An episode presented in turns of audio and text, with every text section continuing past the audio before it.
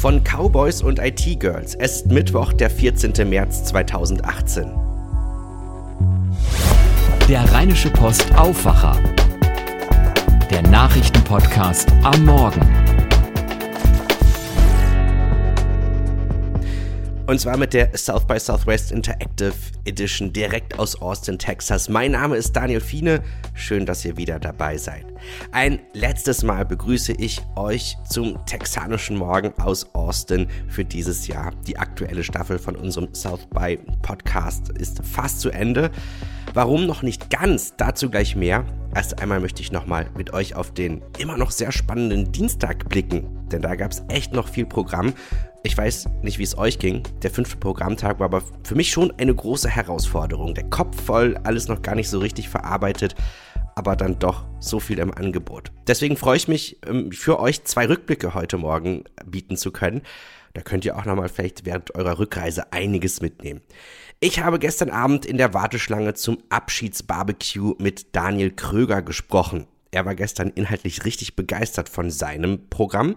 Mich interessiert sein Blick auf die South by, denn der ist ein bisschen ein anderer als der von vielen Besuchern. Er kommt nämlich aus der Finanzbranche. Er ist Fondsmanager bei Akatis und hier ist unser Gespräch. Ein Thema, was ich am wenigsten auf der South by vermutet hätte, wäre Farming, im Prinzip Landwirtschaft. Ist das etwa jetzt schon durchdigitalisiert, bevor Deutschland digitalisiert wird? Muss ich mir Sorgen machen? Nein, zum Glück stehen wir da noch am Anfang. Äh, das ist das Positive. Ich glaube, dass der, der Landwirtschaft eine, eine glorreiche Zukunft bevorsteht in Form von Digitalisierung und dadurch natürlich auch ähm, dass man wesentlich effizienter ist in dem Output, was man dort erntet etc. Und natürlich auch die Betriebe dadurch wesentlich wirtschaftlicher sind. Warum hast du dich mit dem Thema beschäftigt und was hast du da mitgenommen? Na gut, ich bin ja hier als, in, als ähm, Investor und natürlich interessiert mich auch, welche Firmen was wie vorantreiben. Das ist natürlich total spannend, wenn man sich mal überlegt, dass ähm, wir noch ein Drittel unserer Nahrung, die wir produzieren, äh, wegschmeißen. Das heißt, wir haben eigentlich nicht ein Problem der, der Beschaffung, sondern eigentlich eine, ein Distributionsproblem, also wie man das Ganze hinbekommt. Und bei diesem Vortrag ging es darum, dass man ähm, in der Stadt Pflanzen züchtet, parallel dazu Fische und durch die, die Ausscheidung der Fische gleichzeitig die Pflanzen düngt und somit eine Art Symbiose entsteht, wo natürlich etwas heranwachsen kann, was auch in der Stadt funktioniert. Das ist natürlich hervorragend. Was war da so dein größter Aha-Moment beim Thema Farming und Food? es war jemand dabei gewesen, der auch gleichzeitig Drohnen mit einsetzt, dass wir, glaube ich, durch die ähm, durch Luftaufnahmen plus ähm, ein vernünftiges Bewässerungssystem einen wesentlich höheren Output bekommen und das zu wesentlich niedrigen Kosten halt. Und das war, glaube ich, so mit der Haarmoment zu sagen, ja, das stimmt, da müssen wir angreifen, da gibt es noch viel zu tun, was bisher noch wenig gemacht wird. Grundsätzlich hat ja das Thema Landwirtschaft eher ein ja, geringeres Image oder ein, ein suboptimaleres Image. Wird das dem gerecht eigentlich oder müsste man eigentlich sagen, nee, wenn man mal genau hinschaut, da passieren schon viele Sachen, aber das ist eigentlich so im öffentlichen Bewusstsein überhaupt nicht präsent? Ich glaube, es ist noch gar nicht im, im, öffentlichen Bewusstsein präsent. Wenn man natürlich mal nach dem Silicon Valley schaut, gerade Google, die sehr schwer dort unterwegs sind, ähm, auch eine Amazon, natürlich werden genau diese Bereiche noch versucht zu besetzen, um halt auch da natürlich Fuß zu fassen. Auch hier ist natürlich so, dass ich sehr viele Daten sammle und mit Hilfe dieser Daten nicht viel auswerten kann. Und natürlich auch am Ende hier ist es auch ein Problem, wem gehören die Daten. Also es war ein Farmer aus Kalifornien da, der sagte, ja, wir haben diese Drohnen, ähm, aber die Bilder, die dort aufgenommen werden, wem gehören die halt eigentlich? Wer darf sie halt wirklich auswerten? Das ist natürlich schon noch ein Diskussionspunkt hier in dieser Form. Du hast dich als zweites heute mit dem Thema Quantencomputing beschäftigt. Was ist da der letzte Stand? Ja, für mich war es immer so ein Stand, dass es noch sehr, sehr weit weg ist. Ähm, und ich glaube, dass wir, wenn man sich eine, Art E-Funktionskurve anguckt, dass wir mittlerweile diesen Punkt erreicht haben, wo diese Kurve wirklich sehr steil nach oben geht. Und das war für mich neu gewesen. Ähm, just vor einer Woche hat ähm, Google einen, einen Computerchip präsentiert, der 72 Qubits beinhaltet. Das heißt also, wir werden in der, eine, eine Rechenpower erreichen in den nächsten Jahren, die einfach unbeschreiblich sind, was natürlich auch komplett neue Wege ermöglicht. Und die zweite Erkenntnis war die, es wird nicht den PC zu Hause ablösen, sondern es wird eine Art Quantencomputer in der Cloud sein und wir von unserem PC uns dann an der Rechenleistung dieser Cloud halt bedienen, was für mich auch eine neue Erkenntnis war. Also so wie ich heute Cloud, die, die APIs von Cloud-Diensten nutzen kann, zu, von, von, von Amazon, von Microsoft und, und so weiter und so fort, ähm, das wird auch also für mich als Otto-Normalnutzer oder für eine Otto-Normal-Firma dann im Bereich Quantum Computing äh, möglich sein? So ist es angedacht, natürlich erstmal im B2B-Bereich, also für Firmen natürlich, bis es beim Privatkunden ankommt, das dauert natürlich. Es ist halt die Frage, was gibt es für Use Cases, die man halt dort irgendwie ähm, nutzen kann. Und ich glaube, da gibt es natürlich erstmal mehr auf der, auf der, auf der Consumer, also nicht auf der Konsumerseite, auf der Unternehmensseite als auf der Konsumerseite. Künstliche Intelligenz war die letzten äh, Tage eigentlich immer wieder Thema hier bei uns auch im Podcast, äh, weil sich das ja wirklich so als roter Faden durch die South by gezogen hat über ein Thema haben wir überhaupt nicht gesprochen, über ähm, die Singularität, also den Zeitpunkt, wenn dann die künstliche Intelligenz schlauer wird als wir Menschen, etwas vereinfacht ausgedrückt. Da hast du heute noch einen Vortrag zugehört oder eine Diskussion zugehört. Ähm, wie, wie wird das aktuell gesehen oder erwartet? Ja, also, also ist eigentlich so der, der Mitbegründer von dieser Idee, das ist Ray Kurzweil, der ähm, bei Google unter Vertrag steht ähm, in einem, ja, einen Saal, der bis auf den letzten Platz gefüllt war. Also es waren, glaube ich, äh, Tausende von Leuten in diesem, in diesem äh, äh Vortrag gewesen. Äh, Ray Kurzweil ist äh, schon etwas älter, der tatsächlich ja sogar am Tag, ähm, glaube ich, 20 Tabletten nimmt im Gegenwert von 2000 Dollar, um wirklich am Leben zu bleiben und gesund zu bleiben, um diesen Tag zu erleben, den du gerade ansprachest, ähm, die, die, die Singularität zu erleben.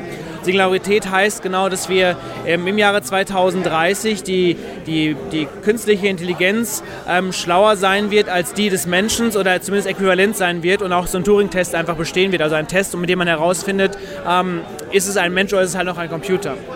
So, und wenn der Fall natürlich eintritt, dann haben wir natürlich auch ganz äh, ein, ein immenses Potenzial, was natürlich auf diesem Planeten hier noch ähm, gelöst werden kann.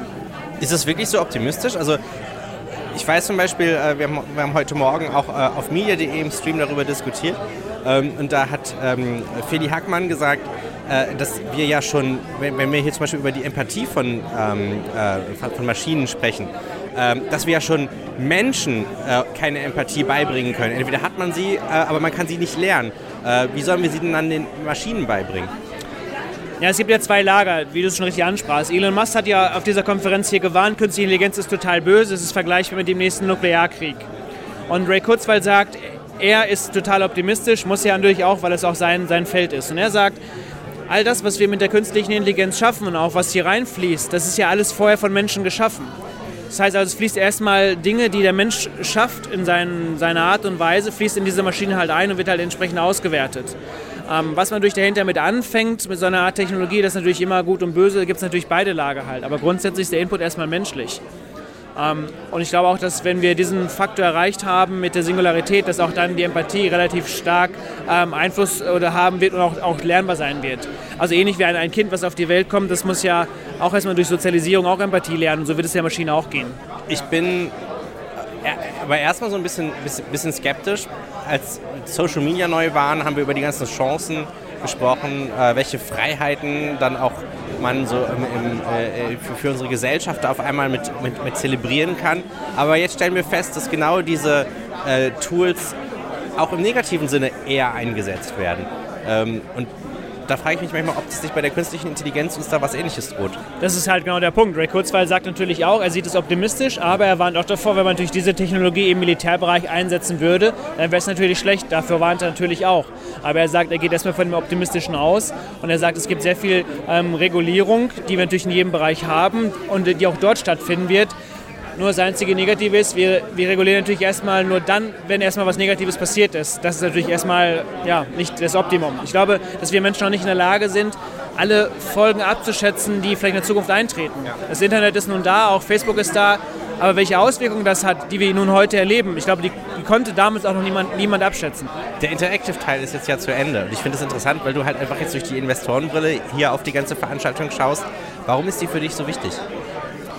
Es gibt, glaube ich, keinen Ort ähm, oder keine Konferenz, die ich besuchen kann, ähnlich der South by, wo ich ein, ein, Nukleus oder ein, nicht einen Nukleus, ein, ja doch den Nukleus finde für neue Ideen, die mir einfach einen Blick geben für die nächsten fünf, sechs, sieben Jahre, um zu wissen, was könnte passieren. Und ich glaube, das ist halt wirklich wichtig, wenn man Geschäftsmodelle von bestehenden Firmen analysiert, dass halt es im Hintergrund etwas geben könnte, was disruptiv wirken kann und dafür ist diese Konferenz für mich sehr, sehr wichtig. Das wird nicht morgen passieren. Gerade die Europäer und auch gerade die Deutschen natürlich sehr, sehr langsam. Das wird jetzt ein bisschen rüberschwappen, was ich nach San Francisco, sonst wohin.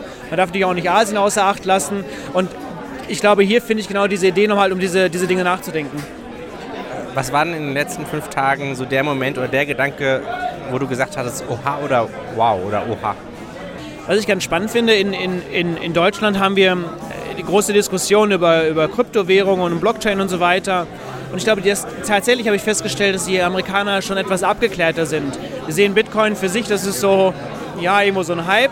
Aber es wird viel mehr über Blockchain diskutiert, aber auch sehr differenziert, was uns, glaube ich, in Deutschland noch fehlt. Dort wird Blockchain auf alles angewandt und überall jedes Geschäftsbereich ist irgendwie ähm, wird dem disruptiv unterworfen und die Amerikaner sind immer sehr differenziert und sagen, nein, nur 1, 2, 3 Prozent können davon betroffen sein. Und ich glaube, das ist tatsächlich der richtige Blick. Ich glaube, dass man hier schon ein bisschen einen Schritt weiter ist. Das war so eine Erkenntnis, die ich hier ähm, äh, gewonnen habe. Und meine, es ist auch noch neue Technologie. Wir, auch das, hier gilt auch wieder, wir haben jetzt einen Stand, was, was Kryptowährungen angeht und was Blockchain angeht. Wenn wir uns in drei Jahren zusammen hier nochmal äh, treffen werden, dann ähm, haben wir einen ganz anderen Wissensstand und würden auch vielleicht ganz anders diskutieren. Das ist ja genau das Gleiche, da muss man auch mal abwarten. Das war zum Beispiel ein Punkt gewesen. Kommst du nächstes Jahr wieder? Ja, definitiv. Dann sehen wir uns. Daniel, danke. Gerne. Also auch Farming war hier Thema auf der South By. Von den Cowboys kommen wir jetzt zu den IT-Girls. Nicht zu den It-Girls, sondern tatsächlich zu den IT-Girls, welche ich meine, das hört ihr jetzt mit meinem Tagesrückblicksgespräch mit Ellen Schuster. Sie ist Head of Digital Programming bei der Deutschen Welle. Ich hatte es ja schon erwähnt, dass das Thema Virtual Reality aus meiner Sicht äh, zunächst kaum vorkam, aber tatsächlich ähm, wurde ich dann zu Recht darauf hingewiesen, dass es gerade jetzt auch noch mal an den letzten Tagen eine große Rolle spielen wird. Und du hast ja auch einen Vortrag zum Thema Virtual Reality angehört. Ich habe mir das auch ganz bewusst äh, angeschaut, um zu gucken, ob ich meine äh, Haltung überdenken muss, nämlich dass Virtual Reality für uns jetzt bei der Deutschen Welle noch nicht so ein Riesenthema ist und ich habe einen ganz tollen Vortrag gehört von Nani de la Peña, die ja sozusagen Grandmother of VR ist. Und ähm, es war wirklich total beeindruckend, was sie mittlerweile alles können. Aber meine Haltung musste ich trotzdem nicht äh, revidieren. Also es ist immer noch mit sehr, sehr äh, hohen Produktionskosten, Aufwänden äh, verbunden und eine Sache für echt, äh, also Künstler, Spezialisten, wie auch immer.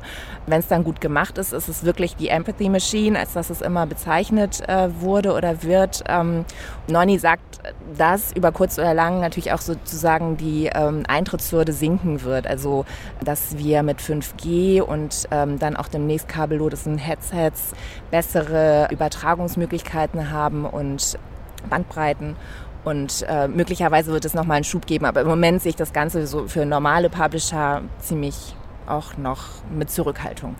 Ein, ein Screenshot, der mir auch äh, in meiner Twitter-Timeline begegnet ist, wo gezeigt wurde, dass wir bei den Headsets für Virtual Reality noch ganz am Anfang sind. Es wurde mit den ersten Smartphones verglichen mit den ersten Handys, die ja so richtige Klötze waren. Man muss auch einfach sagen, die, die, die Marktdurchdringung ist einfach noch nicht da. Also das Publikum fehlt noch, oder? Ändert sich das? Was schätzt du? Ich glaube, vielleicht ändert es sich ein bisschen. Also es wird wegen der Gaming-Industrie natürlich immer weiter dran rumgetüftelt und da gibt es auf jeden Fall ja auch einen Bedarf. Deswegen denke ich schon, dass es weitergehen wird. Aber tatsächlich, ich versuche das auch immer vom Nutzer her zu denken da muss man sich wirklich fragen, ähm, zum Beispiel für so Geschichten wie Nachrichten, ja, wird es da jemals einen Bedarf geben? Also ich sehe das sehr, sehr kritisch und ich weiß auch nicht, wie viele Leute wirklich Lust haben, ähm, nach Feierabend, ne, wo man sich ja dann typischerweise so ein Headset vielleicht mal anzieht, sich in ein syrisches Flüchtlingslager zu begeben. Also man kann damit total viel erreichen, wenn die Leute das tatsächlich bereit sind zu konsumieren. Aber es wird natürlich nie so ein Massenprodukt sein. Und dann ist halt die Frage äh, letztlich auch der Finanzierung von sowas. Ne? Ein äh, anderes Thema, mit dem du dich noch beschäftigt hast, wie man nämlich konkret Nutzer erreichen kann, sehr junge Nutzer, die Gen Z oder also Kurzform von Generation Z auf Deutsch ausgedrückt schon mal kurz angedeutet vor, vor einer Woche, dass das auch also eine von vielen Überschriften hier ist, äh, nämlich die jüngere Generation, also die, die nach den Millennials kommen, also äh, die, die jetzigen Teenager. Was hast du über die Generation Z gelernt? Ich habe darüber gelernt, ähm, dass die tatsächlich immer noch wahnsinnig viel Social Media konsumieren. Also das war jetzt für mich keine, keine Neuigkeit, weil ich habe zwei Exemplare zu Hause sitzen. Ich habe das hier nochmal bestätigt bekommen, dass also Generation Z, die bis 2010 Geborenen, tatsächlich irgendwie ganz viel rumhängen auf, auf Instagram und Snapchat und so. Und ähm, da war ich jetzt ein bisschen erleichtert, weil ansonsten ist mir das Thema Social Media hier überhaupt gar nicht untergekommen. Also total 2017 sozusagen sagen. Und was habe ich gelernt als Publisher? Ähm, tatsächlich, Qualität wird anders betrachtet von Generation Z als vielleicht noch von, von ihrer Eltern- oder größeren Geschwistergeneration. Früher war Qualität im Journalismus behaftet mit langer Recherche, vielleicht auch hohen Produktionskosten und, und so Geschichten. Und heute wird Qualität auch wahrgenommen durch Geschwindigkeit, durch Unmittelbarkeit, durch Authentizität und Glaubwürdigkeit. Das sind alles Faktoren, da müssen sicher äh, traditionelle äh, Medienmacher nochmal nachlegen, weil das äh, ist nicht etwas, was wir ähm, traditionell sozusagen auf der Rechnung haben. Ich finde, dass sie auch eine sehr anders tickende Generation ist als die Vorgänger. Also eine geringe Markentreue, ähm, das, so, das, das so, so ähnlich wie so ein, so ein abwaschbares Tattoo ist, ja. Also macht man sich schnell was Neues drauf, wenn einem was gerade begeistert. Äh, ähm, die Angst, was zu verpassen, ähm, die ständige Selbstbestätigung, die man einfordert. Ähm, aber auf der anderen Seite auch, dass man durchaus politisch ist irgendwie. Das finde ich so, äh, so, so, so nicht, nicht ganz uninteressant. Du hast ja auch eine Frage gestellt, die beschäftigt sich mit dem Thema Einsamkeit. Warum hast du die Frage gestellt? Die habe ich wahrscheinlich schon ein bisschen vor dem Hintergrund auch der Debatte gestellt, die wir in Deutschland gerade haben, wo Einsamkeit ähm, äh, unter äh, Menschen mittleren Alters ja irgendwie ein Thema ist und wo, wo man sich ja dann auch schon gewundert hat, ne, wie kann das sein, dass Leute, die hunderte Facebook-Freunde haben oder so, dass, dass die äh, plötzlich sich outen und sagen, ich bin eigentlich ganz schön einsam. Und was ich gerne wissen wollte, war ähm, bei, bei dieser Generation äh, derer, die wirklich aufgewachsen ist mit den, mit den Netzwerken, mit den sozialen, ähm, haben die mit diesen Problemen auch zu kämpfen oder, oder ähm, haben die für sich Mechanismen vielleicht entwickelt, äh, besser klarzukommen. Ja, also das Panel, da, da waren also drei Leute und äh, die Antworten waren sehr gemischt und äh, hängen geblieben ist bei mir eigentlich so die äh, Antwort der äh, jungen ähm, Journalistin vom National Geographic, die gesagt hat, also sie hatte dazu neulich recherchiert und äh, herausgefunden, dass die ähm, amerikanischen äh, Teenager weniger Sex hätten als jede andere Generation vor ihnen. Und dass tatsächlich es so sei, dass ähm, die zwischenmenschlichen Kontakte total zurückgehen würden, halt auch bei den jüngeren Leuten und dass Einsamkeit ganz bestimmt auch ein Thema für die wäre. Und ähm, naja, da wurde also tatsächlich so hinterher noch im Publikum auch viel diskutiert, paar sind noch länger geblieben und ähm, haben da ganz düstere Szenarien äh, an die Wand gemalt, die ich jetzt gar nicht so hören wollte an meinem letzten Tag hier. Aber ähm, ganz bestimmt ein Thema, was uns noch länger beschäftigen wird. Wenn wir jetzt mal so, mal so grundsätzlich auf die South by blicken, ähm, können wir auch einmal über die Schlangensituation auf den Toiletten sprechen. Ich glaube, das ist auch äh, nochmal äh, ganz gut angebracht, ähm, weil da musstest du nicht so sehr anstehen und das hat dich auch zum Nachdenken gebracht. Ja, also ist nicht das erste Mal, dass ich das erlebt habe. Ähm, ich muss nie anstehen, wenn ich auf irgendwelchen Tech-Konferenzen oder Digitalkonferenzen bin. Ähm, ich habe so an meinem ersten Tag hier, das war der Samstag, da, da wollte ich irgendwie so aus, aus äh, dokumentarischen äh, Zwecken ein Foto machen, ähm, wo dann irgendwie so ganz viele Leute drauf sind im, im, im ähm, Saal. Und dann habe ich hinterher geguckt und dachte so, das gibt's ja gar nicht. Da waren dann irgendwie 50 weiße Männer und eine weiße Frau drauf. Und ähm, ja, also das äh, Bild spiegelt sich zum einen in den Toiletten wieder, aber äh, zum anderen hat mich das auch nachdenklich gemacht, weil wir ja hier ganz viel über artifizielle Intelligenz äh, reden und ähm, wie die zustande kommt, nämlich indem sie trainiert wird letztlich von Menschen. Und ja, und diese Menschen waren ja dann sozusagen beispielhaft auf meinem Foto drauf, 50 weiße Männer, eine weiße Frau und ähm, da habe ich hier auch viel drüber gehört ähm, auf verschiedenen Panels, äh, die Vorurteile, die beim Machine Learning eben durch diese Situation, äh, dieses verzerrte Bild zustande kommen. Und ähm, auch das ganz bestimmt ein Thema, ähm, mit dem wir uns noch ziemlich lange beschäftigen müssen und wo wir auch ziemlich gut aufpassen müssen, in welche Richtung das geht. Was war dein Oha- oder Aha-Moment in den letzten Tagen? Ich muss sagen, so die riesengroßen Mega-Überraschungen sind ausgeblieben, außer natürlich ähm, der Moment, als ich mein, mein Telefon gecheckt habe, abends um elf und irgendwie sehe, dass Elon Musk am nächsten Tag auftritt und ich so den vollen Fangirl-Moment erlebt habe und dann mit nur irgendwie fünf Stunden Schlaf ähm, mich dann in die Schlange gestellt habe und so total mega glücklich über das Ticket war und ja, das war schon auf jeden Fall so mein, mein Moment. Also ähm, so dieser Hype um, um den Typen und ich fand auch total gerechtfertigt. Also in echt äh, eine sehr, sehr beeindruckende Persönlichkeit. Ich habe mir das sogar noch ein zweites Mal angeguckt, also äh, diesen Auftritt auf YouTube jetzt, äh, weil ich gar nicht so irgendwie das alles so schnell verdauen konnte. Ähm, und ähm, würde ich echt jedem empfehlen, sich das mal anzugucken. Also einer, der so ganz, ganz ernsthaft darüber nachdenkt, wie das dann wird, wenn wir so den Mond und den Mars besiedelt haben und was man dann als erstes aufbauen muss und vielleicht ein paar vor den ersten Siedlern draufgehen gehen, aber gut, das wäre halt dann so, ne, wenn man irgendwie Abenteurer ist und ähm, mit dem Dritten Weltkrieg, wann das denn soweit sein könnte und so. Also da steckt so viel drin und diese wahnsinnige Ernsthaftigkeit, also total spannend, ja, ob dann irgendwann die Geschichte zeigen wird, dass er ein totaler äh, Spinner gewesen ist oder ein, ein echter äh, Prophet. Zwei Surftipps habe ich da auch noch für euch. Daniel Kröger hat auch einen Podcast, der heißt Die Sache ist die. In jeder Folge wird über ein Thema, das die Gesellschaft bewegt, gesprochen. Abgeleitet von einer These versuchen Daniel und sein Kollege Christian Topnik Gründe und Profiteure gesellschaftlicher Phänomene zu identifizieren. Den Podcast findet ihr auf diesacheistdie.de und um Ellen Schuster zu folgen, da empfehle ich euch ihren Twitter-Account. Da ist immer viel los. Twitter.com slash ellen-sch. Das war auch schon das letzte Morning Briefing hier von der South by. Eine Vorschau lohnt heute nicht mehr, denn jetzt geht's richtig mit dem Musikfestival los. Es gibt aber noch eine Zugabe. Morgen am Donnerstag, der erscheint nämlich eine neue Ausgabe von Edfine und Herr Bröker, der Podcast mit dem Chefredakteur. Da hört ihr dann mein Gesamtrückblicksgespräch mit Richard Gutjahr. Er ist ja auch Kolumnist bei der Rheinischen Post und da haben wir uns überlegt, Mensch, da kapern wir einfach mal den Chefredakteurs-Podcast in dieser Woche. Den Link poste ich aber auch per WhatsApp und wenn ihr diesen Podcast in einem Podcast-Programm hört, dann hänge ich die Episode einfach mit in den Feed. Es hat mir großen Spaß mit euch gemacht. Was was mich in diesem Jahr echt ein bisschen überwältigt hat auf der Straße, wurde hier auf den Podcast echt oft angesprochen. Das war echt cooles Feedback von euch. Vielen Dank dazu. Es gab nur einmal die Kritik, dass ich den Wind bei dem äh, Wetter am Sonntag etwas unterschätzt hätte und da es doch ein bisschen frisch war. Also sorry dafür. Ich hoffe, wir sehen und hören uns spätestens kommendes Jahr wieder zur South by. Reist gut heim und vielleicht treffen oder hören wir uns ja auch schon eher wieder. Den Aufwacher gibt es nämlich nicht nur von der South by, sondern auch als ganz normales Morgenbriefing aus der RP Nachrichtenredaktion per WhatsApp, per Alexa im Web und natürlich auch als Podcast. Alle Infos dazu auf rp-online.de/slash Aufwacher. Mein Name ist Daniel Fiene, habt noch einen guten Mittwoch, habt Spaß gemacht mit euch.